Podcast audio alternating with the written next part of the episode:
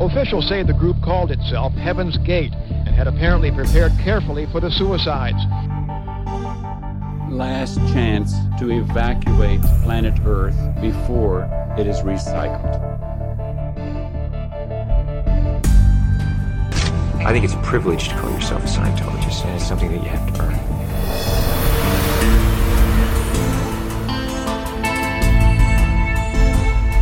Sekta. Der Podcast über Sekten und religiöse Sondergemeinschaften. Now we're looking to the key that is within every heart and breast. That I, God that came from the earth of earth.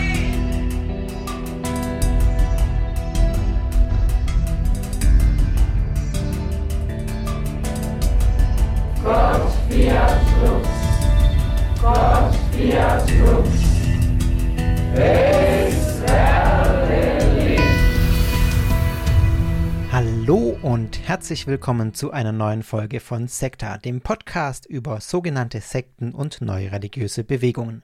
Mein Name ist Fabian und ich freue mich, wie natürlich jedes Mal, dass ihr mit dabei seid.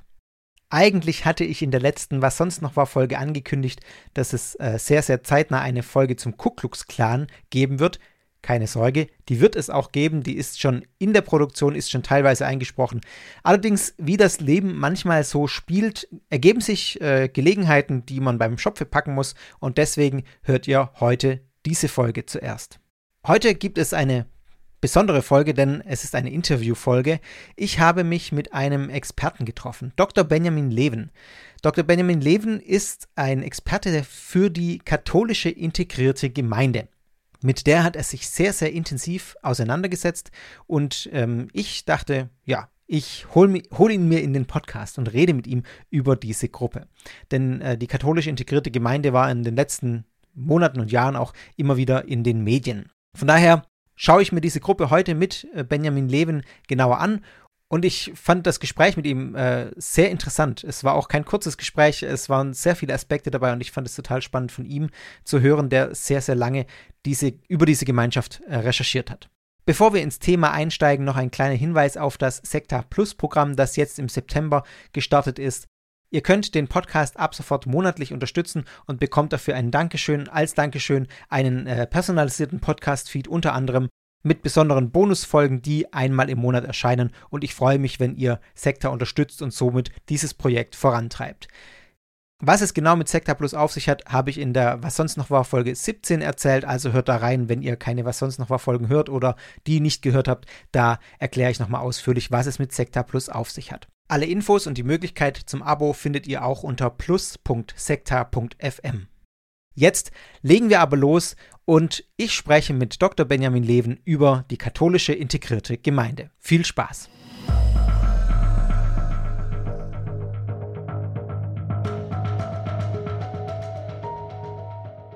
Heute bei mir ist Dr. Benjamin Leven. Dr. Benjamin Leven hat sich sehr, sehr intensiv äh, mit der katholischen integrierten Gemeinde beschäftigt. Und wer äh, Herr Leven eigentlich ist, das darf er gleich selber sagen. Guten Morgen.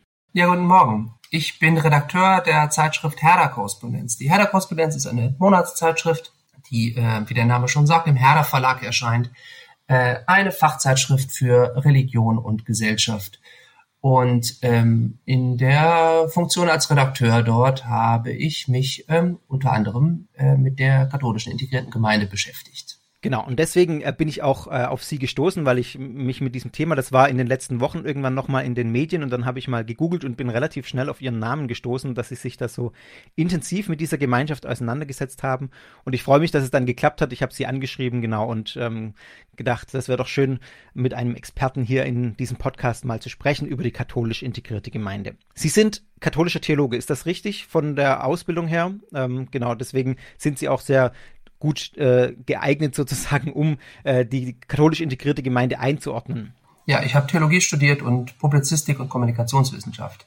Ah, okay, dann noch sogar noch mehr drumherum. Wunderbar. Bevor wir uns die katholisch integrierte Gemeinde als ganz spezielle Gruppierung anschauen, die katholisch integrierte Gemeinde ist eine sogenannte oder war, äh, ist es vielleicht noch, gehen wir gleich noch drauf ein, in einem bestimmten Bistümern, ich bin gespannt, was Sie dazu sagen, eine apostolische Vereinigung.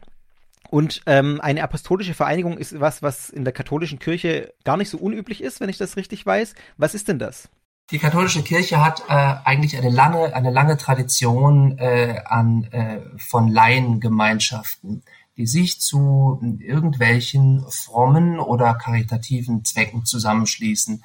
Im Mittelalter gibt es die verschiedenen Bruderschaften, äh, beispielsweise bildet sich eine Bruderschaft, die darauf beruht, dass die Mitglieder sich versprechen, jeweils ihr ähm, Begräbnis zu organisieren und dann nach dem Tod füreinander zu beten.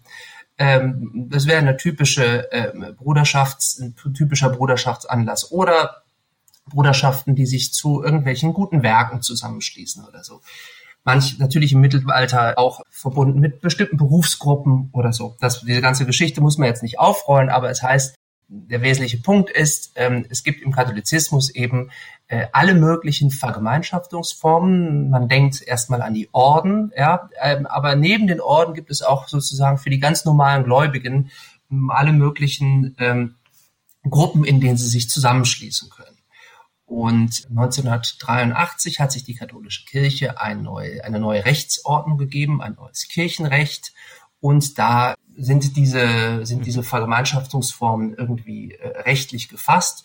Und äh, wenn wir jetzt von solchen Vereinigungen sprechen, dann ist es eigentlich nichts anderes als ein Verein, ein Verein von Gläubigen.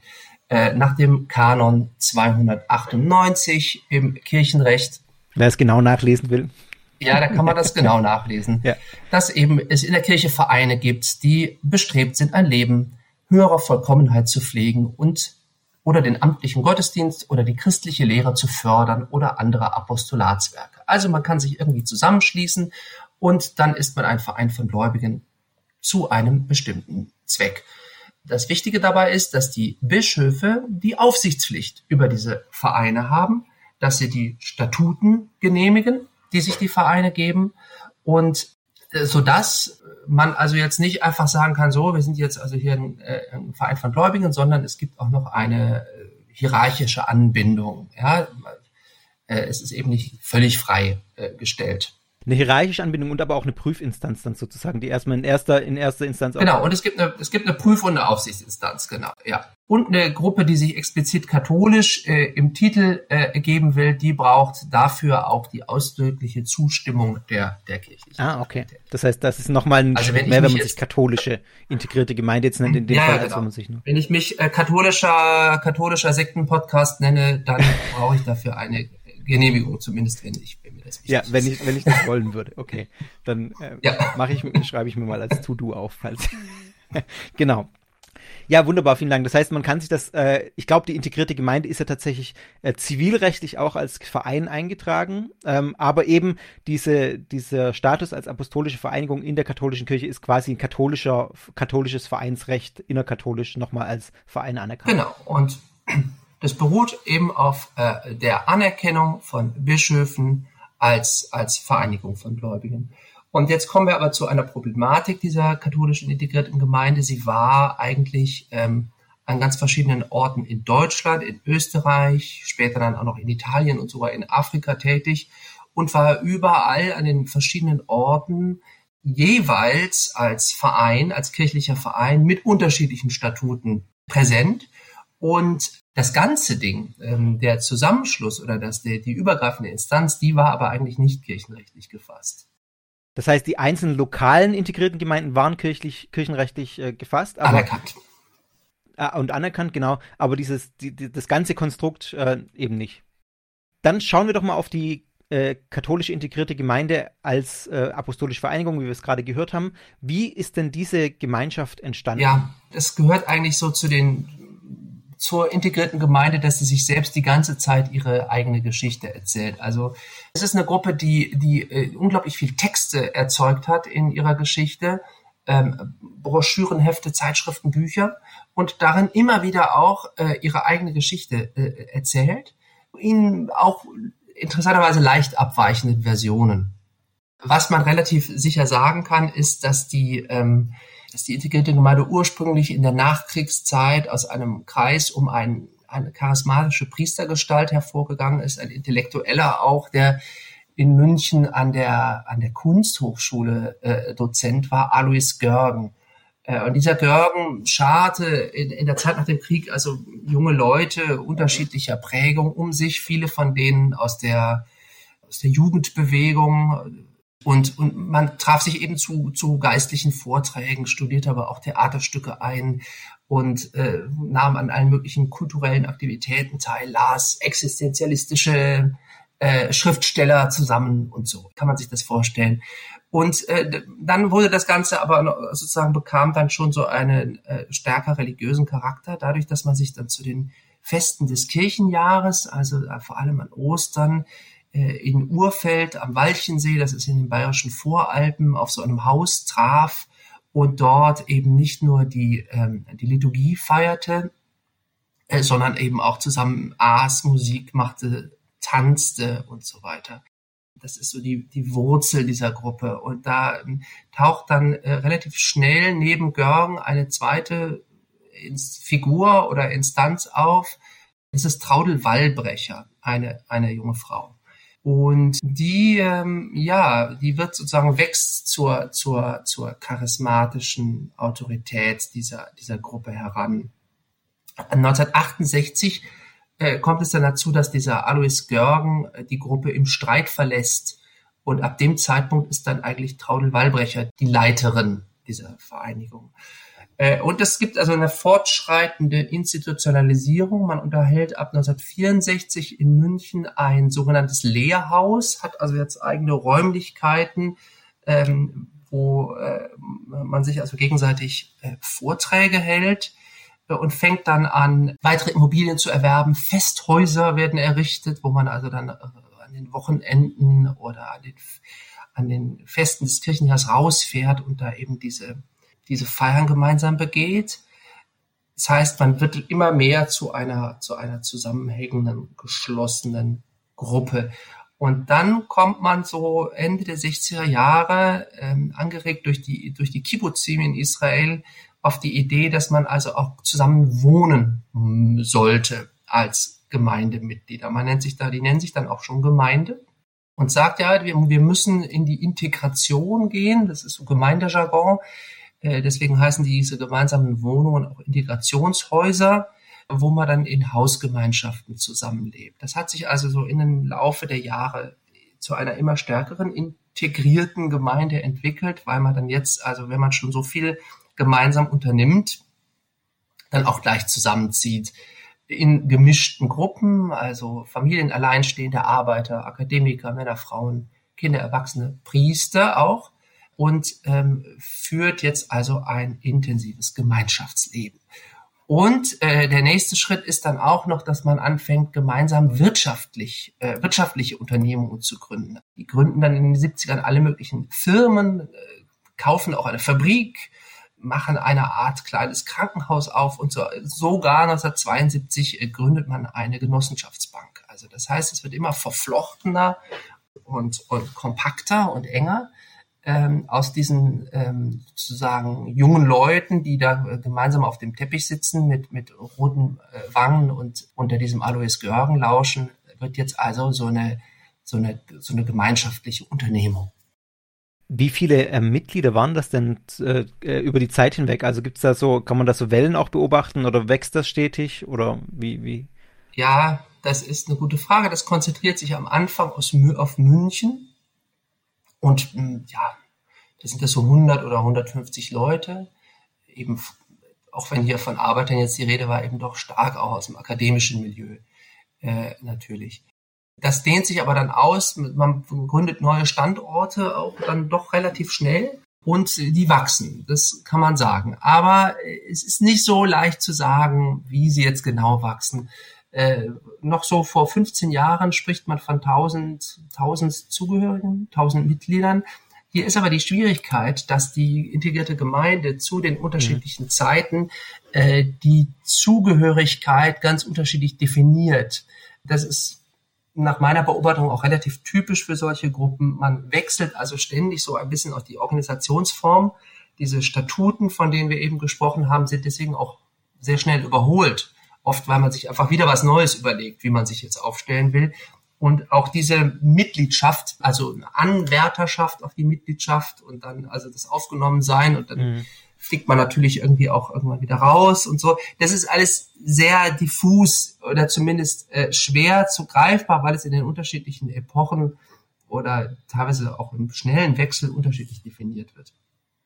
Aber das heißt, es gibt, es gibt dann Leute, die verstehen sich irgendwie als Freunde oder sind da mal zu Gast eine Zeit lang oder leben da mal eine Weile mit in so einem Integrationshaus, dann verlassen sie das mhm. wieder, dann kommen Leute mit ihrer ganzen Familie rein, haben Kinder dabei, sind die Kinder jetzt auch ja. als Mitglieder zu zählen. Deswegen ist es ein bisschen schwer, das ja. zu sagen. Gibt ja dann noch immer so Sympathisanten oder irgendwelche Veranstaltungen, ja. wo dann Leute kommen, wo man dann nicht genau, also das ist ja das, wo, wo Beobachter von solchen Gruppen das immer festmachen, solche Anhängerzahlen, aber das ist natürlich immer schwierige Schätzungen, genau. Ja, und sie haben für so eine sehr kleine Gruppe, die sie ja doch sind, auch wenn wir jetzt sagen würden, es sind also tausend Leute gewesen, haben sie aber einen unglaublichen Stellenwert sich sozusagen sozusagen im, im deutschen Katholizismus erarbeitet. Sie sind eben, ähm, sie sind irgendwie irgendwann prominent, so dass sie, so dass sie noch noch äh, in jüngster Zeit in einem katholischen Religionsschulbuch äh, ja. irgendwie als als vorbildliche Form des christlichen äh, Zusammenlebens, also porträtiert werden. Echt, okay. Mhm. Aber aber wie kommt das? Wie haben Sie das geschafft? Ja, Sie haben das geschafft, indem Sie sich äh, sozusagen bei allem ähm, so avantgardistischen Touch doch stark auch an die Hierarchie angelehnt haben. Sie haben also von Anfang an versucht, irgendwie äh, an die Bischöfe, äh, die katholischen Bischöfe ranzukommen und auch diese, es, es war ihnen immer auch wichtig, diese, diese kirchliche Anerkennung zu bekommen. Und sie haben dann es geschafft, dass äh, vor allem Theologieprofessoren und Bischöfe irgendwie bei denen ein- und ausgingen, weil sie äh, in ihren Veranstaltungen echt sehr anspruchsvoll über Theologie diskutiert haben, so dass also es waren dann wurden dann auch einige Professoren dort Mitglied und so und die, man machte dann solche Gesprächsformate, will ich es mal nennen, wo äh, einfach die katholische Prominenz ein- und ausging. Vor allem in den 70er, 80er, 90er Jahren äh, muss man sagen, äh, hat man es geschafft, sich so als wirkliche, also einerseits als vorbildlich in diesem Gemeinschaftsleben, aber dann irgendwie auch als, als Instanz, wo vermeintliche oder tatsächliche Erkenntnisse der zeitgenössischen Theologie, vor allem der, der, der historisch-kritischen Exegese, sozusagen in die Praxis umgesetzt werden. Und das finden natürlich Professoren und Bischöfe irgendwie äh, ansprechend weil man sieht, ah ja, da, so, so könnte es ja aussehen, das, was sozusagen eben Katholizismus, im sich verändernden, modernisierenden Katholizismus so an, an, an Ideen über zukünftiges Gemeindeleben und so existierte und dessen biblische Begründung, das wird hier irgendwie versucht umzusetzen. Deswegen war das total interessant. Und es war ja auch so, dass, wenn ich das richtig weiß, äh, Josef Ratzinger, der emeritierte Papst, äh, Benedikt XVI., äh, ein Sympathisant zumindest der integrierten Gemeinde war. Oder war er noch mehr? Er war ein Sympathisant, ja, ja. Und zwar, das kam so, Josef Ratzinger wurde ja ähm, Erzbischof von München, Freising, als Nachfolger von Kardinal Döpfner die integrierte Gemeinde hatte schon bei Döpfner irgendwie versucht, eine Tür in die Fuß zu Andersrum, äh, einen Fuß in die Tür zu kriegen ähm, und und und diese Anerkennung zu bekommen. Döpfner war aber, das merkt man deutlich, sehr genervt von denen. Ja, und äh, als Ratzinger dann kommt, versuchen sie wirklich alles ihn für sich zu gewinnen. Und sie haben das schon vorher gemacht. Sie haben schon bevor Ratzinger Erzbischof war, das war dann so ihr Glück, ihn als Theologieprofessor eben bei sich eingeladen, zu Veranstaltungen eingeladen. Und er kam auch und, und sprach bei ihnen und so, feierte mit ihnen Gottesdienst. Und äh, als er dann Erzbischof war, war sozusagen die Verbindung schon, existierte die Verbindung schon, und dann haben sie es eben geschafft, unter seiner Regentschaft als Münchner Erzbischof diese ersehnte kirchliche Anerkennung äh, zu bekommen. Und ähm, dann muss man ja sehen, Ratzinger war eben nicht nur kirchliche Autorität, sondern er war ja vorher Theologieprofessor gewesen und hatte eben auch auf dieser akademischen Ebene irgendwo eine, vermutlich eine Faszination für die Gruppe. Und äh, dieser Kontakt wurde, wurde dann von Seiten der Gruppe die ganze Zeit über aufrechterhalten. Das haben die mit anderen auch gemacht. Das haben die nicht nur mit Ratzinger gemacht. Das haben die auch mit Leuten wie Kardinal Schönborn oder Kardinal Kasper, also anderen wichtigen kirchlichen Leuten äh, gemacht.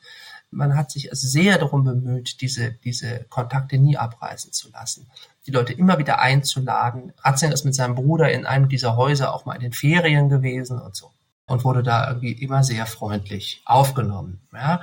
Und als er dann Papst wurde, war tatsächlich, also äh, wähnte man sich jetzt nur wirklich im, im siebten Himmel, Äh, da gibt's dann auch ein Buch, was die Gemeinde rausgibt, also den Titel jetzt nicht im Kopf, wo sie aber mit, also den ganzen, mit zig Fotos, allen möglichen Schriftstücken und Texten also belegt, dass sie doch schon immer schon seit den 60er Jahren eben freundschaftliche Verbindungen mit dem jetzigen Papst pflegen. Ja. Das ist natürlich der, der Hauptgewinn dann so für so eine, ähm, ja, genau.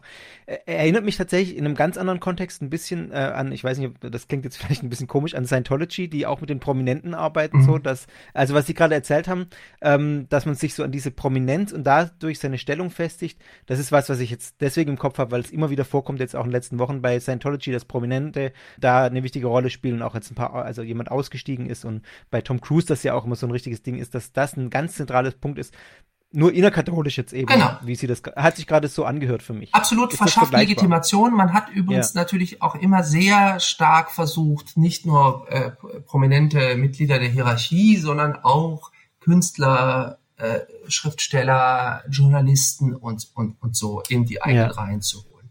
Die schaffen das dann wirklich auch prominente Journalisten und, und Künstler und so für sich einzunehmen. Die werden da teilweise Mitglied oder sind da im Freundeskreis und so erwähnen das dann äh, in ihren Arbeiten dann auch äh, positiv. Also das, man hat äh, da sehr viel Wert drauf gelegt. Also manche ehemaligen Mitglieder der integrierten Gemeinde sagen ohnehin, dass der, die meiste, der meiste Aufwand der Gruppe wurde eigentlich auch für die Außendarstellung betrieben. Äh, das ist ganz wichtig, dass man als PR-Arbeit sozusagen. Genau, dass man PR in eigener Sache macht und dass man bei Veranstaltungen, wo dann prominente Gäste sind, sich von der allerbesten Seite zeigt. Das wird mit einem wahnsinnigen Aufwand äh, betrieben. Ähm, die integrierte Gemeinde ist ja total ähm, bekannt für ihre Feste. Das können die, konnten die dann wohl sehr gut erst Gottesdienst zu feiern und dann irgendwie auch äh, wunderbare Essen zu veranstalten und so mit Musikbegleitung, was weiß ich. Und das sozusagen äh, dann in der ersten Reihe sitzen die sitzen die prominenten Gäste und sozusagen die ähm, die Führung, Führungsschicht der integrierten Gemeinde. Aber im Hintergrund hat man die ganzen einfachen Mitglieder, die Kinder und Jugendlichen auch, die jetzt also für das, für den, für den angenehmen Verlauf dieses Festes zu sorgen haben, das ausstaffieren ja. müssen und natürlich die Tische ja. dekorieren und das Kochen und so weiter. Da wird ja nicht irgendeine Firma bestellt, sondern das machen die alles selber. Das heißt, das hat sozusagen die, die Außen, diese aufwendige Außendarstellung hat die Rückseite einer, eines immensen Arbeitseinsatzes der einfachen Mitglieder, um das immer möglich zu machen. Ja. Jetzt sind wir momentan, äh, gedanklich bin ich jetzt zumindest noch bei dem Punkt, wo die integrierte Gemeinde, katholische integrierte Gemeinde, eine prominente Gemeinschaft innerhalb des Katholizismus der, des, in Deutschland ist.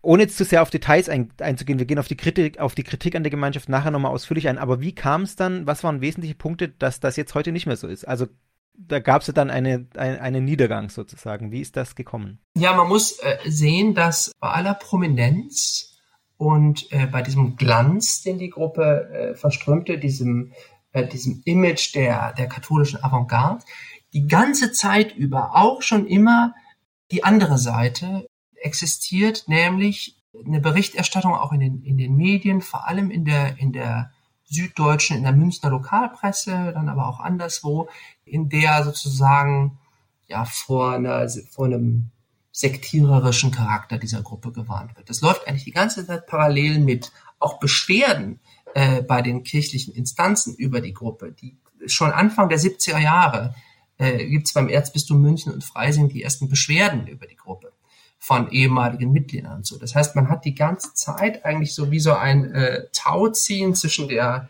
zwischen der Eigenwerbung der Gruppe und Aussteiger, sogenannten Aussteigern oder Leute, die die Gruppe, die rausgeschmissen wurden, ähm, die irgendwo mit den mit der Presse sprechen und das Gefühl von Beobachtern, ähm, das ist, dass, dass sozusagen irgendwas nicht stimmt mit denen, ja, wie auch immer man das genau äh, jetzt fasst.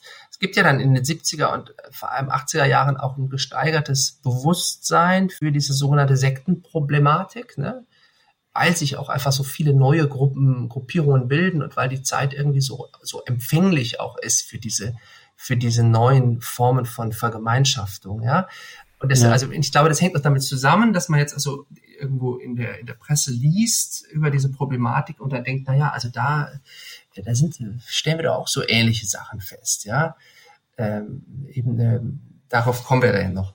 äh, was das im Einzelnen ist. Aber das heißt, es gibt die ganze Zeit eigentlich mitlaufend diese andere Seite.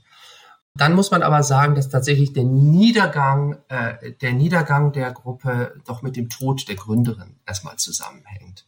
Also die, die, die Traudel Weilbrecher ist irgendwann alt und dann auch nicht mehr so ganz im, im Besitz all ihrer Kräfte. Und 2016 aber, als sie stirbt, gibt's doch dann, ja, spätestens dann doch sehr starke Desintegrationserscheinungen. Das ist ja vermutlich auch nicht so atypisch, dass Gruppen, die sehr stark äh, auf eine charismatische Figur zugeschnitten äh, sind, in eine Krise geraten, wenn eben diese Figur wegfällt und es ihr nicht gelungen ist, vorher irgendwie eine Art äh, charismatischen Nachfolger aufzubauen. Also gerade der, also diesen charismatisch geprägten Verbindungen fällt es ja, fällt ja diese äh, Sukzessionsfrage total schwer. Und das ist ja. hier eben auch so.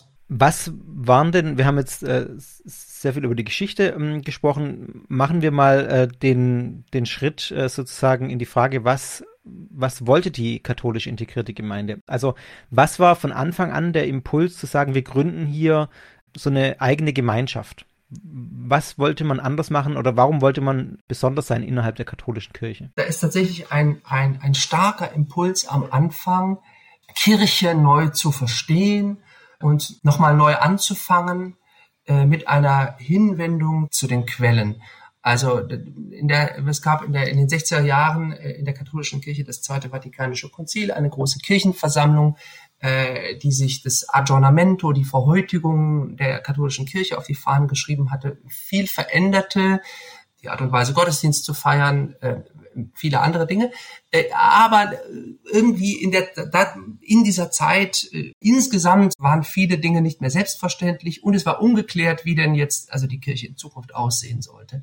Und dann, äh, da gibt's da gibt's natürlich ganz unterschiedliche Weisen, diese Frage zu beantworten unter anderem in diesen sogenannten neuen geistlichen Gemeinschaften, die sich in der Zeit, die in der Zeit entstehen, ganz unterschiedliche äh, Gemeinschaften, die alle irgendwie auf die äh, Frage versuchen, eine Antwort zu geben, wie soll denn Kirche idealerweise in Zukunft aussehen, so wie es, so wie sie sich jetzt im 19. und an äh, Beginn des 20. Jahrhundert entwickelt hatte, so sollte es nicht mehr sein, ja. Also des alten Plunders ist genug, wir wollen neuen haben ist ein Eichendorff-Zitat. Aber das passt ganz gut. Man, man räumt also erstmal alles weg. Wir müssen, wir wollen aber trotzdem ja äh, jetzt nicht einfach die Kirche verlassen, sondern wir wollen sie eben, wir wollen sie neu. Bei der integrierten Gemeinde ist es durchaus anspruchsvoll, auch in der Begründung. Man spricht bei, da äh, von der, äh, von dem Prinzip der sogenannten strukturkongruenten Hermeneutik. Das heißt, ähm, man guckt in die Texte des Neuen Testaments, und es liest diese Texte als Ausdruck von Erfahrungen der sogenannten Urgemeinde, der ersten mhm. Christen. Mhm. Und man guckt in das Alte Testament und liest die Texte des Alten Testaments als Erfahrungsausdruck der Erfahrung des, des, des alttestamentlichen Volkes Gottes. Und das interpretiert man jetzt strukturkongruent zu den eigenen Erfahrungen jetzt gerade als Gruppe. Für studierte Theologen klingt das total plausibel und interessant. Was das aber heißt, ist, dass zum Beispiel dieser, äh, dieser Alois Görgen, der 1968 also die Gruppe im Streit verlässt, hinterher einfach als Judas gelesen wird. Als Verräter. Okay. Ne? Also man kann ja, dann ganz okay, direkt, ja. man kann sozusagen dann ganz direkt aus den Evangelien, aus der Apostelgeschichte äh, das Kurzschließen mit den eigenen Erfahrungen. Görgen ist jetzt der Judas oder ähm, ein, ähm, es gibt dann ein, ein Streit mal irgendwie in der Gemeinde mit einem, mit einem Ehepaar, das irgendwie eine Erbschaft gemacht hat oder so, oder äh, und, und dann nicht das ganze Geld äh, sozusagen der Gemeinde zur Verfügung stellen will oder da nicht äh, ahne, was kommt. denen das jetzt nicht, äh, denen ja. das jetzt nicht äh, so ganz offenlegt oder nicht alles mit allen da teilen will. Ja. Was kommt dann, äh, Herr Meisenholder? Sie ahnen es? Hananias und Saphira. Genau, Hananias und Saphira kommt dann. Ja, genau. Das sind dann Hananias und Saphira. Und das ist natürlich hart, weil ja. Hananias und Saphira in der Apostelgeschichte, die fallen tot um, weil sie das gemacht ja. haben. Die kommen da, werden reingerufen zu den, zu den, zu den Aposteln und die sagen so, ihr, ihr habt uns doch da was verheimlicht und dann lügen die und dann fallen die tot um. Genau. Ja. Also das ist, das ist sozusagen die Schattenseite dieser total ja. modern klingenden äh, äh, theologischen Auffassung, dass man jetzt also die, die, die, die Ekklesiologie mit der Exegese kurz schließt, ja dann, ja. kann es eben so enden, Und weil es aber so ist, weil man eben die biblischen Texte als Ausdruck von Gemeindeerfahrungen liest und die so mit den eigenen Gruppenerfahrungen kurzschließt, steht da natürlich im theologischen Fokus die Gemeinschaft im Hier und Jetzt. Also nicht das Individuum und das Jenseits sein. Sozusagen mhm. die Frage, wie äh, kann ich als Christ äh, die ewige Seligkeit erlangen oder so, traditionell gesprochen, sondern äh, wie werden wir hier als Gruppe jetzt, wie realisieren wir jetzt hier das Reich Gottes oder so. Äh, also hier und jetzt in der Gemeinde, hier soll Gottes Wille jetzt Wirklichkeit werden. Und dann ist das tatsächlich äh, jetzt nicht übertrieben, das ist der Himmel. Sie sagen, das kann man lesen in den 60er Jahren, äh, Sie sagen, das ist das, was unsere Vorfahren Himmel genannt haben. Das ist eben das Leben hier in Gottes integrierte ja. Gemeinde. Das heißt, durch, ähm, um das nochmal für mich gedanklich klar zu kriegen, ja. durch quasi diese Verwirklichung der Gemeinschaft ähm, kann der Himmel auf Erden sozusagen erreicht werden, in dieser Gemeinschaft. Und dann sagen die, da geschehen dann eben auch Wunder. Da werden, ja. da werden Beziehungen geheilt, da werden Menschen auch äh, gesund, die krank waren. Äh, ja. Die sie sind auch immer der Überzeugung, dass Menschen, die psychische Probleme haben, wenn die zu ihnen kommen und sich ganz in diese Gruppe, in diese Integration begeben, dass sie dann auch von ihren psychischen Krankheiten geheilt werden und so. Da ist man ganz fest von überzeugt, dass das so ist. Ähm, mhm. Es gibt da auch eine Schattenseite, weil wenn man, wenn man so glaubt, dass man so, dass sozusagen die gerade die, die reine Gruppenerfahrung derart heilende Kräfte hat und das klappt dann nicht. Und die Leute stürzen ja. sich von der Klippe. Ja, dann äh, ja. hat man natürlich in seinem, in seinem, äh, in seiner Überzeugtheit von, von, den, von der Wirksamkeit dieser Gruppenerfahrung möglicherweise auch sein, ja, Menschen leicht fahrlässig in Gefahr gebracht, weil die wären vielleicht besser in der Psychiatrie aufgehoben gewesen als im ja. Integrationshaus. Hört sich für mich extrem nach Selbstaufgabe an der Mitglieder, die sich in diese Gemeinschaft völlig integrieren müssen, damit ähm, dieses Himmelreich verwirklicht wird. Genau, also das heißt, wie das so ist, natürlich äh, große Teile der eigenen Freizeit werden in Anspruch genommen für die Gemeindeaktivität. Die Leute arbeiten ja noch äh, nebenher. Ja. Dann kommt es dazu, dass eben aus der Gemeinde auch, auch Wirtschaftsunternehmungen entstehen, wo dann wiederum Gemeindemitglieder arbeiten. Also das verbindet sich ja dann auch. Und viele ehemalige Mitglieder äh, sprechen heute auch von einem, von einem finanziellen Missbrauch. Das heißt, äh, das, was man äh, mit seiner Arbeit erwirtschaftet oder Erbschaften, die man hat, Immobilien und so, das bringt man in gemeinsame Aktivitäten ein, der Überzeugung, dass es ja zum, zum Wohl des größten, mhm. des großen Ganzen ist. Und dann später in der institutionalisierteren Phase äh, gibt es dann sogenannte Vorhalteleistungen, die die Leute bei Eintritt sozusagen hinterlegen, echt große Summen viel Geld, das man so irgendwo hinterlegt. Wenn die rausfliegen, äh, kriegen sie das aber nicht zurück, sagen die. Also eigentlich, obwohl sie es laut Statuten müssten, die müssten quasi, wenn sie dann ausscheiden, müssten sie nicht wieder ausbezahlt werden, aber die sagen, dass es oft gar nicht passiert ist. Das heißt, neben der vielen Arbeit und dem, was man sowieso monatlich da äh, abgegeben hat, äh, hat man dann auch noch seine Vorhalteleistungen da und was weiß ich alles. Das bedeutet, dieses, dieses intensive Engagement, die, ähm, das Aufgehen äh, in der der Gruppe.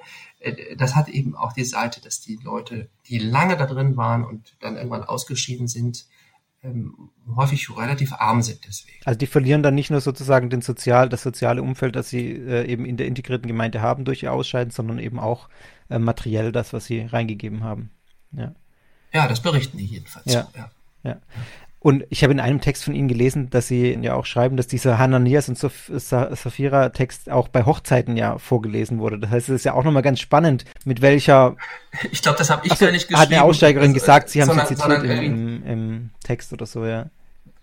Aber irgendjemand hat es geschrieben, das stimmt. Ich glaube, war das nicht bei der, bei der in einer anderen, ich weiß es nicht, es stand irgendwo anders. Aber also, okay. Auf jeden Fall habe ich es in einem der Texte gelesen, äh, die sie mir geschickt hatten. Ja. Ich da, ja, ähm, ja. Äh, genau, jedenfalls ist es trotzdem eine sehr interessante Beobachtung, finde ich ja, ähm, weil das schon auch ja, einen Druck aufbaut für das frisch verheiratete Ehepaar, das hier jetzt in der integrierten Gemeinde heiratet und dann kriegt man diese Geschichte vorgelesen, wo zwei Leute tot umfallen, weil sie der Gemeinschaft was verheimlicht haben. Ja, das mit dem Verheimlichen ist ohnehin ein wichtiger Aspekt. Es ist, ähm, es gibt eben nicht nur diese starke Einbeziehung, äh, das starke finanzielle Engagement, äh, sondern eben auch eine, ähm, wie soll man das sagen? Also persönlich, psychologisch ist, muss, ist man eben voll integriert in dem Sinne, dass alles, aber auch alles besprochen wird. Ah, okay. Ja, ja. Jetzt kann man sich ja nicht vorstellen, jetzt ist es ja schwer vorzustellen, dass eine Gemeinschaft, die auf diesen verschiedenen Standorten ist, auch innerhalb Münchens in unterschiedlichen Häusern und in unterschiedlichen Zonen, und das ist eben alles sehr komplex, die treffen sich nicht immer alle, aber sie, sie treffen sich immer so, wie es geht, in, zu Gemeinschaftsversammlungen in unterschiedlicher Formatierung. Das ist jetzt auch wieder sehr, sehr in den verschiedenen Zeiten unterschiedlich, wie das definiert ist, jedenfalls in Gemeindeversammlungen oder in irgendwelchen Versammlungen. Und da wird alles, alles besprochen. Ähm, das ist, äh, muss also ähm, sehr, sehr intensiv mhm. gewesen sein. Jede höchstpersönliche Frage äh, wird in der Gemeinschaft durchdiskutiert. Okay. Das ist eben auch Integration. Und ähm, auch die persönlichen Lebensentscheidungen, die werden eben dort diskutiert und dort auch entschieden. Ähm, äh, Berufswahl, Partnerwahl, Wohnort, ja alles, alles, was man so im Leben in, in, seiner Biografie so zu entscheiden pflegt oder entscheiden muss, ja, äh, das macht man, das macht man gemeinschaftlich. Und auch die eigenen Sünden. Äh, alle, mit denen ich gesprochen habe, die aus der integrierten Gemeinde ausgestiegen sind oder rausgeflogen sind, sagen, dass es eben keine Beichte gab, wie das so, wie das so im Katholizismus äh, ja üblich ist, also die Ohrenbeichte, äh, das Gespräch mit einem Geistlichen, der ja auch dazu verpflichtet ist, das ja, Beichtgeheimnis zu halten, sagen, ja. darf nichts weiter sagen. Und wenn ich jetzt mit Ihnen als evangelischer Geistlicher spreche, dürfen Sie auch nichts weiter sagen. Richtig. Ja, ja. Das, äh, das gab es, sei tun es im Podcast. Ja, genau. Das gab es nicht, sondern, ähm, äh, sondern das wurde eben auch in so einem Gemeinschaftsritual gemacht. Das nannte sich Correctio Fraterna, brüderliche Zurechtweisung. Man hat also die eigenen Sünden dort auch mit allen immer besprochen. Das, was man selbst für eine hielt und das, was die anderen für eine gehalten haben. Da, da ploppen bei mir natürlich die, die Alarmsignale auf es gibt verschiedene Dimensionen, an denen man auch so problematische Gemeinschaften erkennen kann. Und eine davon ist ganz intensiv diese, wie sehr nimmt eine Gemeinschaft Einfluss auf das Leben. Und was Sie jetzt gerade beschrieben haben, Wohnort, Berufswahl, Partnerwahl, wird alles auch von der Gemeinschaft beeinflusst. Ist natürlich, ähm, also krass sektiererisch, sage ich mal, ähm, ganz platt. Also das klingt natürlich sehr nach einer sehr problematischen Gruppe. Ja, ja, was sind denn, wir sind jetzt schon, schon mittendrin auch in diesem, in dieser Frage, was den Aussteiger kritisieren. Sie haben schon einige Punkte äh, genannt. Gibt es denn noch weitere Dinge, die von Aussteigern oder von ehemaligen Mitgliedern der integrierten Gemeinde, ob sie jetzt freiwillig gegangen sind äh, oder gegangen wurden, die da äh, Dinge kritisieren? Es unterscheidet sich. Die haben schon durchaus unterschiedliche Geschichten zu erzählen. Es unterscheidet sich vor allem, würde ich sagen, nach meiner Beschäftigung mit zwischen den Generationen. Zwar zwischen denjenigen, die als junge Erwachsene äh, dazugekommen sind und dann mit der Gemeinde sich sozusagen äh, ihr Leben mitentwickelt haben, auch und denjenigen ja. mitentwickelt haben, die das mitbegründet haben und dann mitgelebt haben darin und denjenigen, die da reingeboren worden sind oder als kleine Kinder. Das ist eine spannende das, Unterscheidung, die Sie machen, ja. Das ist, ja. Äh, wirklich, das ist wirklich, deswegen habe ich auch zwei Artikel geschrieben. Ja.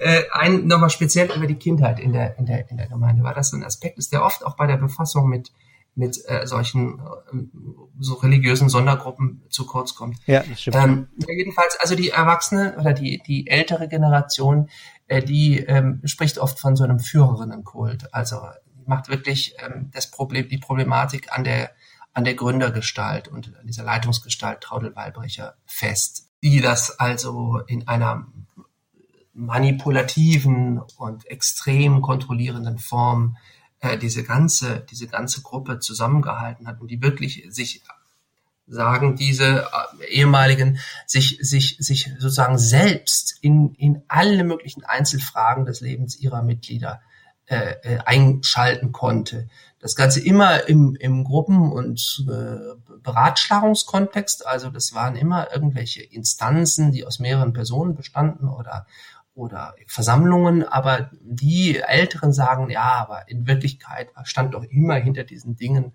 äh, Traudel, äh, Wahlbrecher, ja, die, die sozusagen das, das, die Fäden in der Hand hielt. Redet man mit den Jüngeren, stellt man fest, dass die das etwas anders erlebt haben. Die hatten, also da habe ich diese, diese Konzentration der Vorwürfe auf die Gründerin so nicht so nicht gehört, sondern die haben das Ganze doch eher als, als System mit seiner Eigendynamik wahrgenommen, mhm. indem sie, indem sie sozusagen groß wurden und erst im, im Zusammen, meistens im Zusammenhang mit Ausbildung, Schule und ähm, so Berufsausbildung oder Studium gemerkt haben, dass Menschen auch anders irgendwie, Ja. das Leben auch anders sein kann. Ja, vorher kennt man Äh, ja auch die- gar nichts anderes, ja. Ja, ja, ja, gut, es gibt natürlich immer Berührungspunkte und Ja, so, ja. aber das wird, das wird ab, das wird bei den Kindern und Jugendlichen dadurch abgeschnitten, äh, durch extrem häufige Schulwechsel und Ortswechsel. Also bevor sich äh, sozusagen zu feste äh, Kontakte, soziale Netzwerke außerhalb der Gruppierung bilden können, werden die eben wieder, müssen die wieder umziehen. Ähm, das führt dann erstmal in der ganzen Kinder- und Jugend doch zu einer starken Integration in die, in die, in die Gruppe. Darf ich kurz da direkt nachfragen, was war da die, was war da der Grund, warum man gesagt hat, dass die umziehen müssen? Die mussten alle ständig umziehen. Die Aber ganze warum? Gemeinde, Ja. alle mussten immer ständig umziehen. Okay. Äh, Das ist geradezu zwanghaft. Äh, Das ist also wirklich äh, vielleicht noch eine besondere, ein besonderes Merkmal. Ja. Ich weiß es nicht genau, wie das, ob, wie das bei anderen Gruppen ist. Äh, Das ist, vielleicht ist es wirklich eine Spezialität. Also ist mir so jetzt noch nie begegnet. Noch, Ja. Mag sein, dass das noch gibt, aber erzählen Sie mal, warum das da bei der integrierten Gemeinde so war. Ja, man, man hat eben ja äh, neue, neue Häuser, neue Niederlassungen grün- gegründet und dann sagt man, da muss jetzt einer hin, da wird jemand gebraucht, um Ja, okay. ähm, hier die Hauswirtschaft zu machen oder so oder um hier die Gemeinde zu leiten oder um was weiß ich zu machen. Dann sagt man, oh, da ist eine Familie, die hat gerade Probleme, die kleinen Kinder, die machen so große Schwierigkeiten. Kann nicht deine 16-jährige Tochter jetzt mal zu denen gehen und da im Haushalt bei denen helfen? Weil das ja alles so ähm, sozusagen eben in der Gärung war, hat man also ständig auch um, umdisponiert. Das war also ganz typisch. Und ich würde es jetzt, wenn ich jetzt kritisch kommentieren sollte, würde ich eben sagen, dass es eben auch ein probates Mittel ist, um, um die einzelnen sozusagen im Gruppenzusammenhang zu halten. Ja. Weil je länger ich an einem Ort bleibe, desto mehr äh, habe ich ja die Möglichkeit, auch soziale Kontakte außerhalb der, der Gemeinschaft zu knüpfen. Außer ich setze mich irgendwo auf einen Bauernhof mit, mit, mit Feldern drüber rum. Äh, räum, isoliere mich räumlich. Ja. Ja, und das einzige Konstante eben in dem, was Sie beschrieben haben, ist ja dann die Gemeinschaft. Also alles andere drumherum ändert sich ständig und was konstant bleibt, ist die integrierte Gemeinde, in der ich Mitglied oder dabei bin, ja. Ja, und für die Kinder ist es eben der häufige Umzug. Jedenfalls eben nicht so sehr der, die Bedeutung der Gründer, der Gründergestalt. Ja, deswegen für die eher ein, ein abstraktes System, verbunden eben häufig mit der Frage, ja, wieso haben sich denn eigentlich meine Eltern dafür entschieden, so zu leben? Ähm, aber sie selber haben sich eben nicht entschieden, äh, dieses Leben führen zu wollen. Gab es denn, was wir jetzt vorhin noch nicht so richtig an, äh, mal angedeutet haben, aber es gab auch schon diesen Exklusivitätsanspruch der integrierten Gemeinde, dass man gesagt hat, wir sind die Einzigen, die den wahren Weg haben. Ähm, das Reich Gottes auf der Erde sozusagen verwirklicht sich nur in der Form, wie wir äh, unseren Glauben leben. Diese Tendenz, die kann man zumindest unterstellen, man kann sie auch aus Texten ablesen. Also ganz klar, dieser, der Impetus, der theologische Impetus, jetzt erkannt zu haben, äh, wie das Neue Testament äh, richtig auszulegen ist, ähm, was das bedeutet für das Kirchesein im 20. Jahrhundert und so, der ist ohnehin schon da. da die, aber mh, dazu neigt ja die Theologie auch. Ähm, äh, sowieso, also die eigenen, die, die, die eigene gefundene Antwort jetzt auch als wirklich die äh, entscheidende und äh, Antwort zu, zu verstehen oder die eigene Interpretation der Heiligen Schrift eben als die verbindliche zu, äh, zu interpretieren. Aber äh, also der Absolutheitsanspruch, der ist schon, der ist schon wirklich auch in Dokumenten erkennbar. Ähm, ob das in der späteren Zeit macht man das nach außen hin so ein bisschen verbrämt, also eher so mit rhetorischen Fragen. Man, man, man beschreibt so die Probleme der Welt und der Kirche und so und am Ende sagt man so, na ja, wäre nicht denn vielleicht die Lösung eine ganz andere Form, Gemeinde zu leben?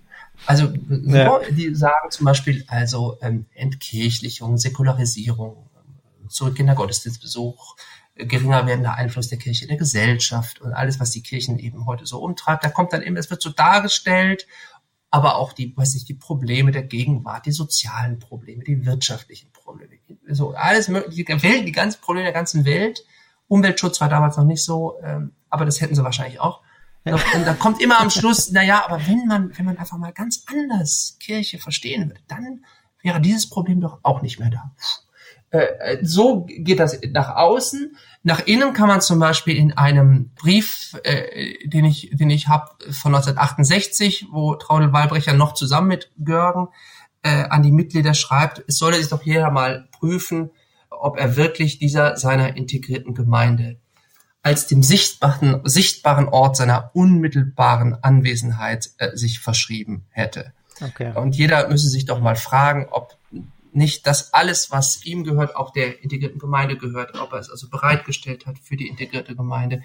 Das ist dann wieder das mit dem Besitz. Aber erstmal, ja. also die integrierte Gemeinde ist der sichtbare Ort seiner unmittelbaren Anwesenheit. Das hat nur also sehr deutlich. Äh, ja, nach einem traditionellen katholischen Verständnis wäre natürlich sagt das Zweite Vatikanische Konzil, dass Gott in seiner Versammlung, dass Christus in der Versammlung anwesend ist, wenn die Gemeinde sich zum Gottesdienst versammelt. Er ist vor allem anwesend in der Eucharistie, äh, also in den Gaben von Brot und Wein, die ja im, in der katholischen Kirche auch eine besondere Verehrung ja. genießen, als, als Ort seiner Anwesenheit. Und von da ausgehend dann äh, ist er natürlich auch, er ist anwesend in dem verkündigten Wort und so. Also immer glaubt die Kirche, dass, dass sozusagen Gott in der, dass Gott in ihr da ist. Er ist aber auch in der Welt da. Ja, ja. Er, er, spricht aus den Werken der Schöpfung und so weiter und so weiter. Die Gemeinde sagt jetzt aber, diese integrierte Gemeinde, ja, Gott ist unmittelbar tatsächlich jetzt hier. Und dann sagen ja. sie ja nicht in der katholischen Kirche anwesend oder so, sondern in der, in dieser konkreten integrierten Gemeinde. Also da würde ich schon sagen, ist ein, äh, ist doch ein Absolutheitsanspruch rauszuhören. Ja, ja. Einerseits, was das, also sagen, dass man jetzt wirklich endlich verstanden hat, wie es wirklich, wie es tatsächlich gemeint ist. Das ist auch sehr, sehr typisch in der Zeit. Man macht so einen Unterschied zwischen, ähm, zwischen Religion und Glaube. Das gibt's ja als theologisches Motiv auch ja. sonst. Äh, ähm, Religion und Glaube und sagt so, Religion, das ist alles das, was sozusagen sind diese alten Formen der Frömmigkeit. Das ist alles irgendwie noch heidnisch ob das jetzt also was weiß ich Bilder und äh, Reliquienverehrung oder Rosenkranz oder sowas ist, das ist Religion und Glaube, das ist eigentlich eben das, was wir machen, nämlich wir glauben, dass Gott da ist, wenn wir eben hier als Gemeinde handeln.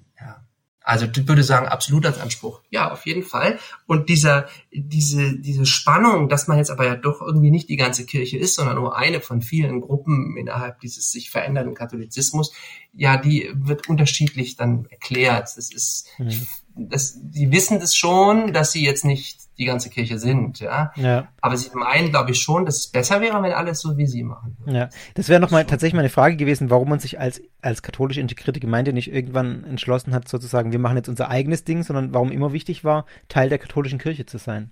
Das muss man Ratzinger wirklich zugute halten. Er hat die Gemeinschaft anerkannt, er hat sie auch tatsächlich auf den, in den folgenden Jahrzehnten auf ihrem Weg begleitet.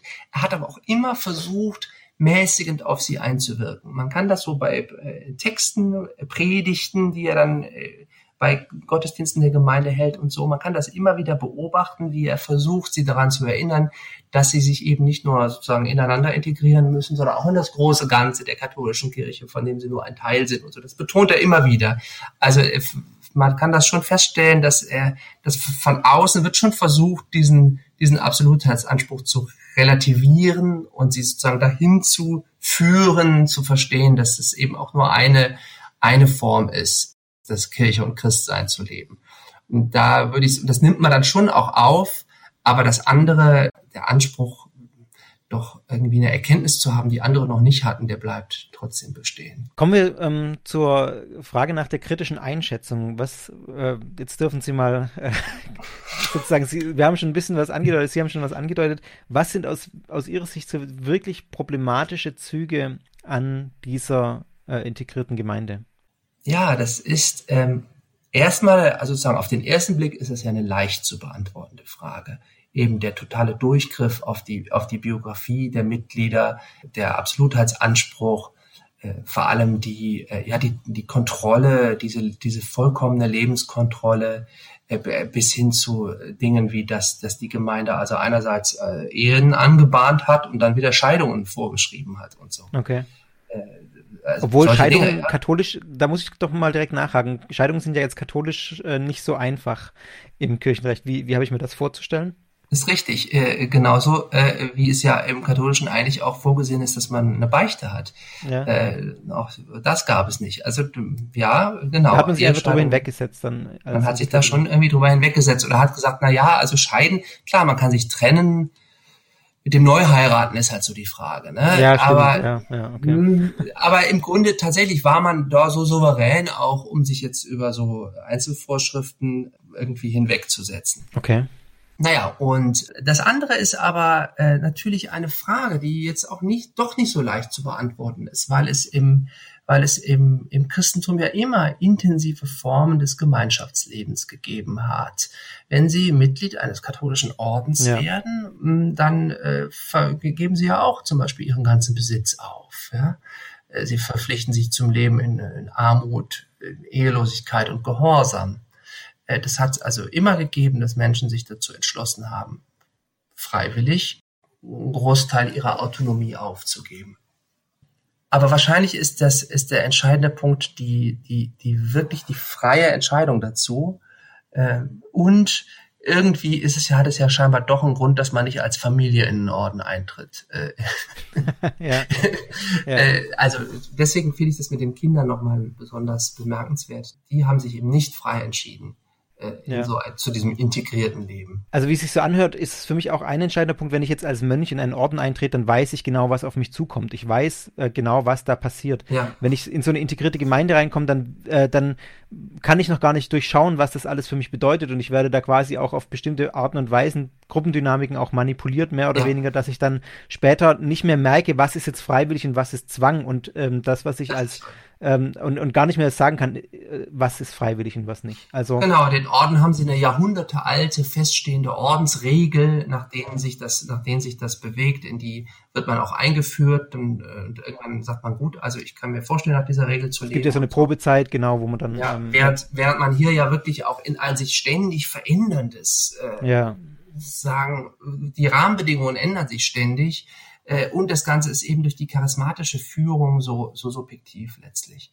Äh, also jetzt glaubt eben hier dieses Gremium, das ist das, was jetzt eben richtig ist, weil da man natürlich den Heiligen Geist für sich in Anspruch nimmt. Ne? Der Heilige Geist und wir hier in der Versammlung, wir haben jetzt entschieden, dass das Beste für dich ist, wenn du jetzt nach Hagen ziehst und dich scheiden lässt. Und ähm, das würde man im Orden halt so auch nicht erleben.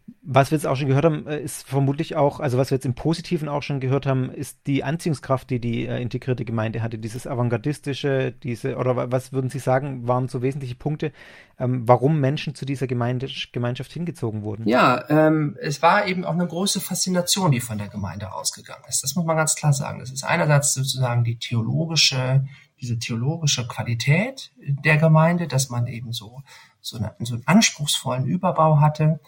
Ähm, man hatte, was auch irgendwie die Gemeinde für viele interessant machte, war ihr großes Interesse am Judentum. Die Gemeinde engagierte sich stark im jüdisch-christlichen Dialog. Äh, es gibt einen Gesprächskreis mit Kibbutz-Mitgliedern und so das spielt eine sehr große Rolle, gerade weil man sich auch so mit dem, mit dem, mit dem Gottesvolk irgendwie identifizierte. Ne?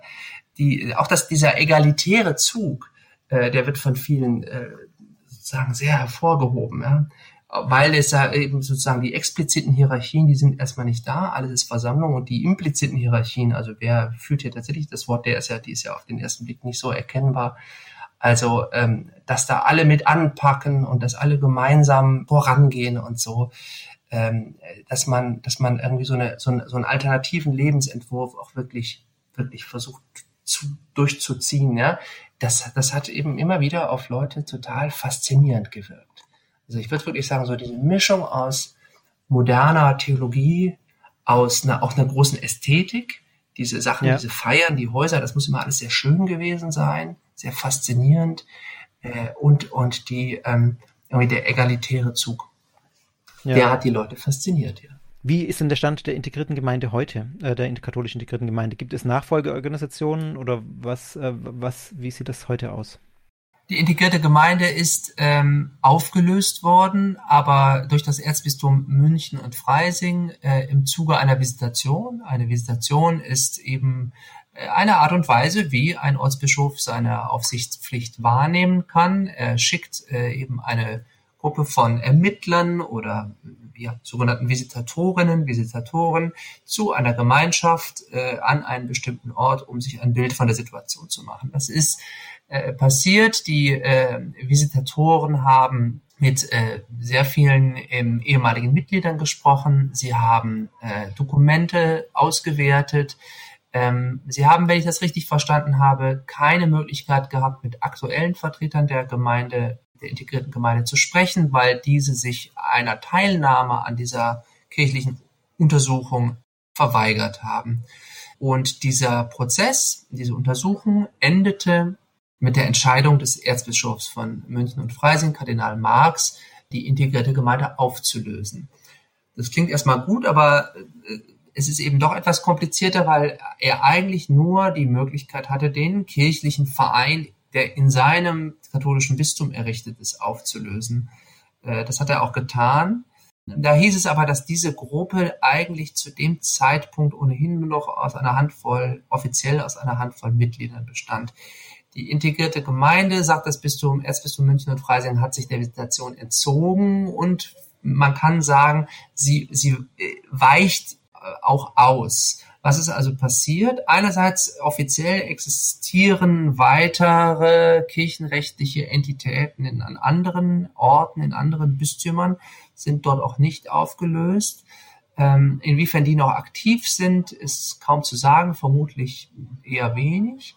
Äh, aber sozusagen offiziell müsste man sagen, würde eben im Bistum Rottenburg, Stuttgart oder in Münster oder anderswo eigentlich auch noch eine Auflösung anstehen. Vielleicht könnte man auch einfach sagen, dass es erloschen ist, weil eben niemand mehr dort Mitglied ist.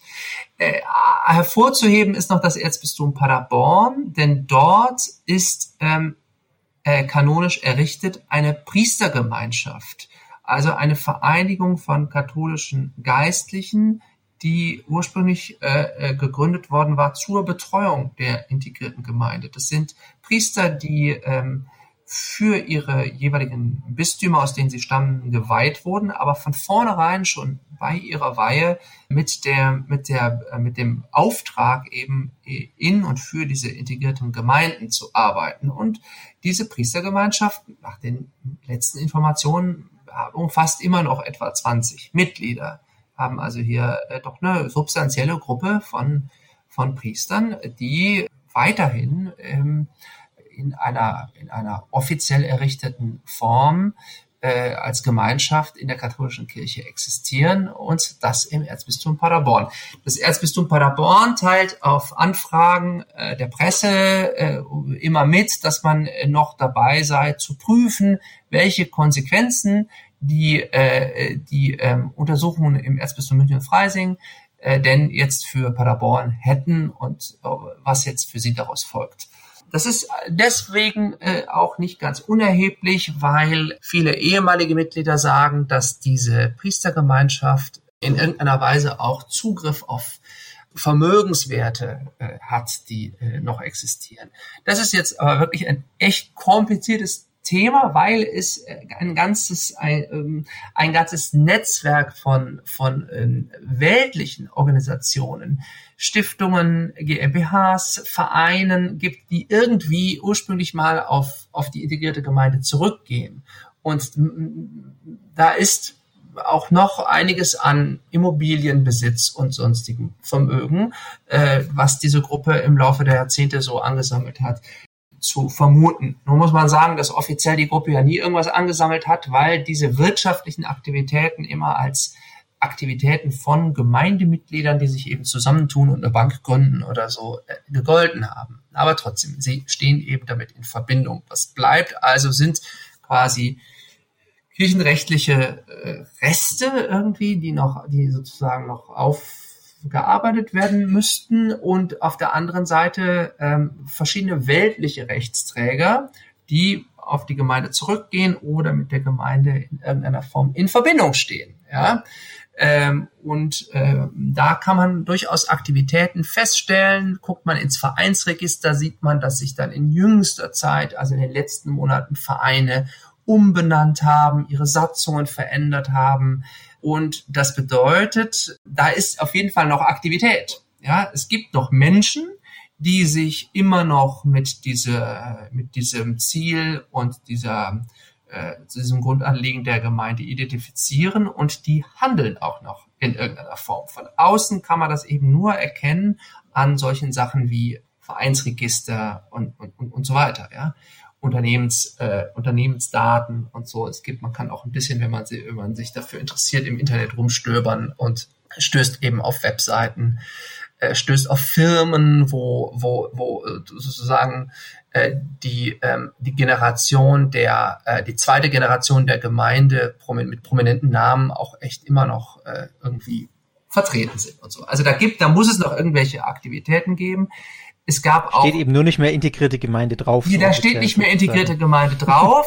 Es gab ja. auch ein internes Schreiben eines Fördervereins, wo es hieß, ja, also die integrierten Gemeinden, die stellen eigentlich ihre Aktivitäten im Rahmen der katholischen Bistümer ein. Äh, so, äh, lösen sich selbst auf. Äh, aber sie wollen doch in veränderten rechtlichen Rahmen weiter irgendwie die Sache weiterführen. Also es gibt Leute, die doch den das, den Plan haben, da weiterzumachen. Das Ganze geht also jetzt in eine diffuse, untergründige, ähm, äh, in einen Bereich, der eben sehr schwer noch zu erreichen ist. Aber es ist eben ganz offensichtlich so, dass es Menschen gibt, die sich weiter mit der Sache identifizieren, die da weiter aktiv sind und dass es auch noch Infrastruktur gibt. Aber das entzieht sich dann sehr stark dem amtskirchlichen Zugriff. Mhm. Das heißt, es wird aber für Ihre Arbeit ja zum Beispiel recht spannend, wenn man sagt, äh, ich, ich habe mich jetzt lange damit beschäftigt, ich beobachte das auch. Das ist noch nicht vorbei sozusagen. Also da kann man nicht sagen, das Thema ist abgeschlossen. Ja, wenn man wollte, könnte man da jetzt, könnte man da jetzt einsteigen nochmal und äh, versuchen sozusagen diese Spuren, diese Spuren der Gruppe in der Gegenwart weiter zu verfolgen. Die Frage ist eben, wie sehr ist es das, was es mal noch, was es mal war, nämlich mhm. eine, eine religiöse, eine religiöse Gruppierung, eine neureligiöse Bewegung oder wie man es auch immer nennen möchte, eine Bewegung innerhalb der Kirche mit durchaus eigenen inhaltlichen Schwerpunkten und so.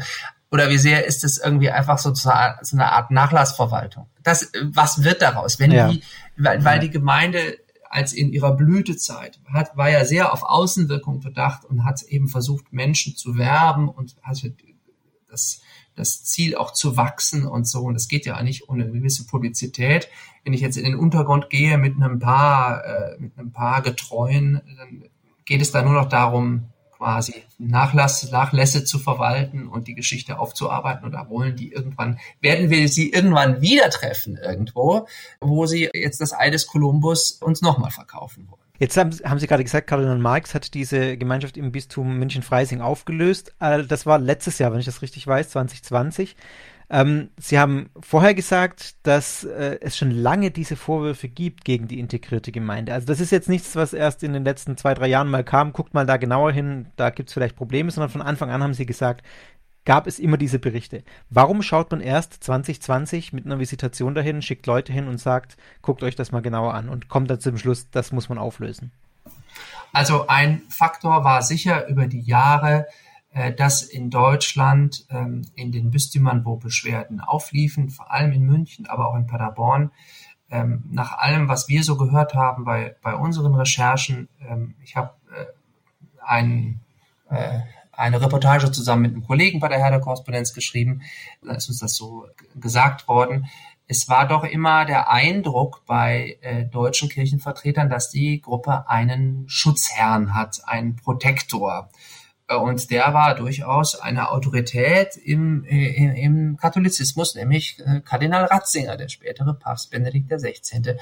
Inwiefern er das wirklich war, inwiefern er tatsächlich aktiv die Gruppe beschützt hat gegen Kritik, das würde ich jetzt gar nicht äh, zu sagen vermögen. Es, das reichte vermutlich äh, dieser Eindruck, den die ja auch vor sich hergetragen haben. Wir sind aber doch die guten Freunde von Kardinal Ratzinger, ja. Und als er dann Papst wurde, darüber haben wir gesprochen, haben sie ja auch versucht, das total auszuschlachten. Ja? Wir sind seine Freunde, Wegbegleiter seit Jahrzehnten und so. Und da reichte tatsächlich, war sicher ein Aspekt davon, die reine Annahme. Na ja, gut, also die, die stehen in Verbindung mit dem, mhm. deswegen können die nicht. Wird so, schon passen. Es wird schon passen und, und ja. äh, wenn wir da jetzt rangehen, dann kriegen wir es mit dem zu tun. Ich, also inwiefern das jetzt sozusagen ob eine objektive Seite hat. Es war aber etwas, was offensichtlich im Raume stand. Ja, dann muss man auch dazu sagen, dass die katholische Kirche im Umgang mit diesen äh, neuen äh, Bewegungen in ihrem Raum auch noch nicht so erfahren war. Also es ist, wir, wir sind eigentlich erst jetzt an einem Punkt, wo äh, so etwas entsteht wie ein Bewusstsein für die Problematiken, die sowas mit sich bringen kann und für die Tatsache, dass eben dass das, äh, dass das irgendwie auch eine, eine Begleitung oder Beaufsichtigung braucht. Das, das, ähm, man, man hat einfach in den 60er und 70er Jahren eine unglaubliche Aktivität an neuen Zusammenschlüssen innerhalb der Kirche gehabt, hat das auch oft mit Wohlwollen gesehen, weil sozusagen im allgemeinen Rückgang des kirchlichen Lebens durch die Säkularisierung äh, natürlich sowas erstmal Hoffnungszeichen sind, wenn sich Dinge neu gründen, wenn es Neuaufbrüche gibt, Versuche der neuen Interpretation des Evangeliums, da war man irgendwie erstmal positiv voreingenommen. Und da die aber ja so, so sehr dynamisch sind, sehr stark auch noch im Fluss, nicht, nicht so stark institutionalisiert, ist es ja auch schwer, quasi den, den Zugriff zu haben. Und es war natürlich insgesamt auch eine Zeit, in der die Ausübung von Aufsichtspflichten im Sinne ja von ja, einem strengen kirchlichen Regiment irgendwie nicht so plausibel waren. Ja, die Zeichen standen ja auf Freiheit. Man will ja jetzt nicht mehr Leuten Dinge verbieten religiös, äh, sondern, sondern irgendwie ermöglichen. Ne? Und so mit dem Image der Avantgarde, mit dem, mit dem Image der, der, der Ratzinger-Freunde, mit der Unsicherheit der Autorität im Umgang mit solchen Gruppen generell und mit dem schlechten Stand, den so strenge in der, in der Kirchenregierung äh, hatte, waren einfach, äh, war die Gelegenheit gut, äh, dass sich das einfach relativ unbehelligt so entwickeln konnte. Und dann haben eben tatsächlich wohl in der jüngeren Vergangenheit dann ehemalige auch sehr vehement begonnen, auch zusammen äh, das Erzbistum München darauf hinzuweisen und darauf hinzuarbeiten, dass, dass es jetzt doch zu einer Untersuchung äh, mal kommen muss Vielleicht hat auch eine Rolle gespielt, dass es in anderen Bistümern inzwischen eben auch kanonische Visitationen von solchen Gemeinschaften gibt und so. Und so dass es dann jetzt eben dazu gekommen ist, dass die Geschichte eben auch von Seiten der Kirche in dieser Form aufgearbeitet wurde. Ja, es leuchtet tatsächlich, finde ich, ein, wie Sie das beschreiben, dass man dann ähm, kann man in gewisser Hinsicht nachvollziehen, wenn die allgemeine Stimmung so ist und was Sie jetzt beschreiben mit Ratzinger Freunden und so, dass man dann eine Scheu hat, da hinzugucken, beziehungsweise es gar nicht so auf dem Schirm hat vielleicht, ja.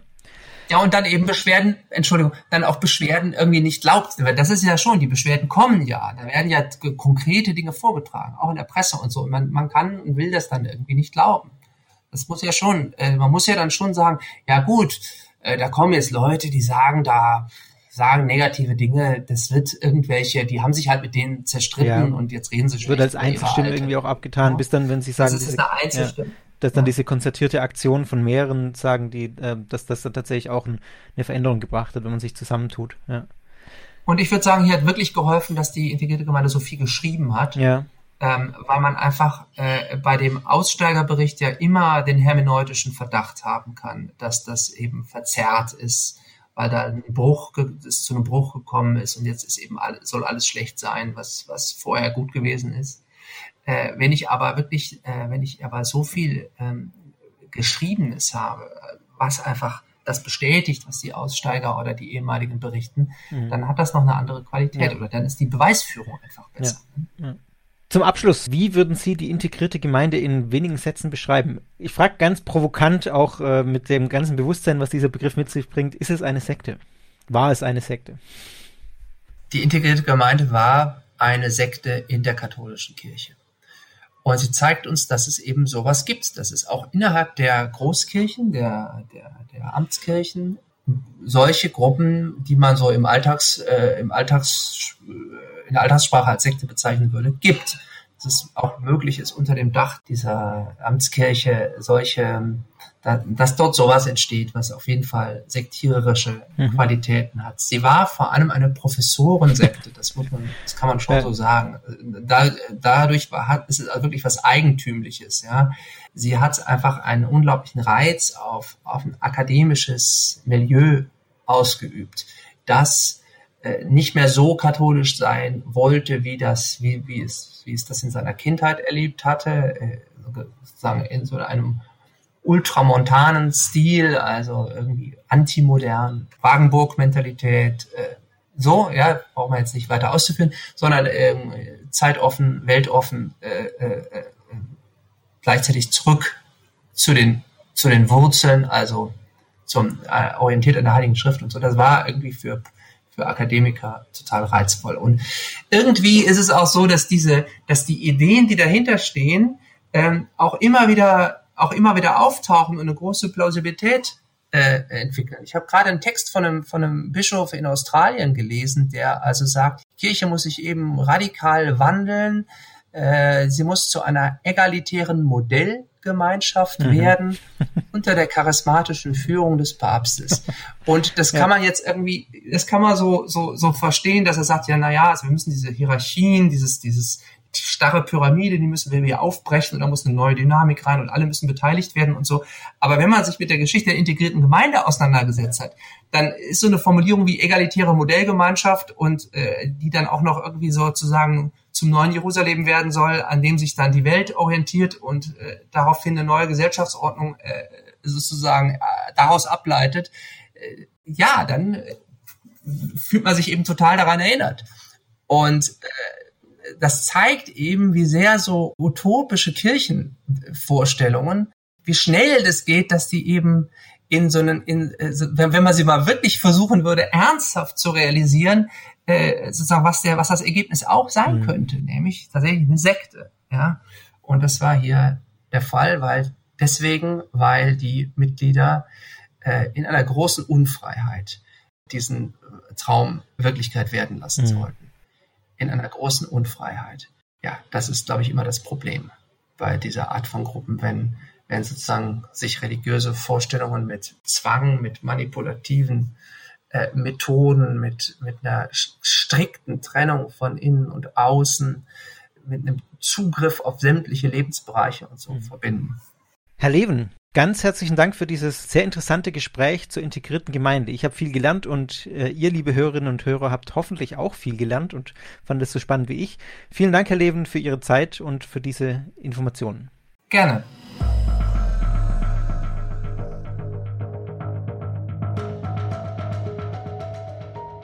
Und das war's mit dieser Folge mit Benjamin Leven über die katholische integrierte Gemeinde. Ich fand es wirklich sehr interessant zu hören, wie so eine Gemeinschaft innerhalb der katholischen Kirche entstehen kann, dort auch unbehelligt erstmal existieren kann, bis sie dann tatsächlich irgendwann mal ähm, durch eine konzertierte Aktion von AussteigerInnen ja irgendwie mal so auffällig wird, dass man dann doch genauer hinschaut.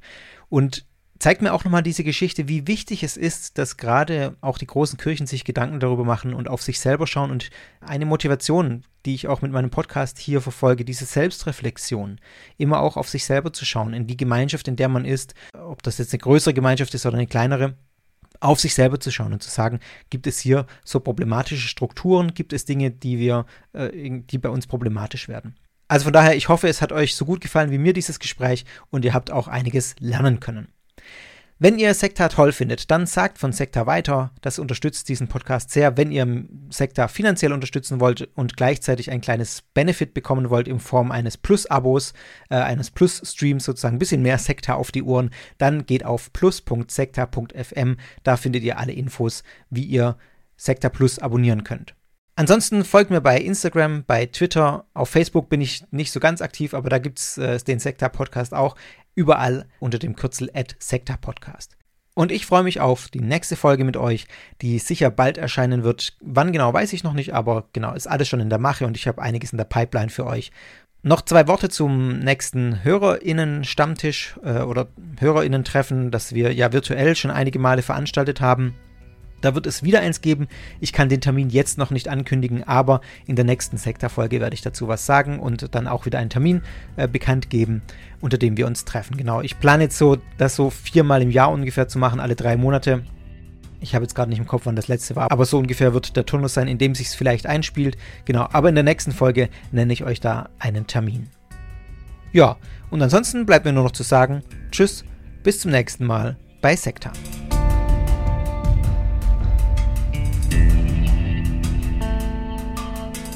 Das war Sekta, der Podcast über Sekten und religiöse Sondergemeinschaften.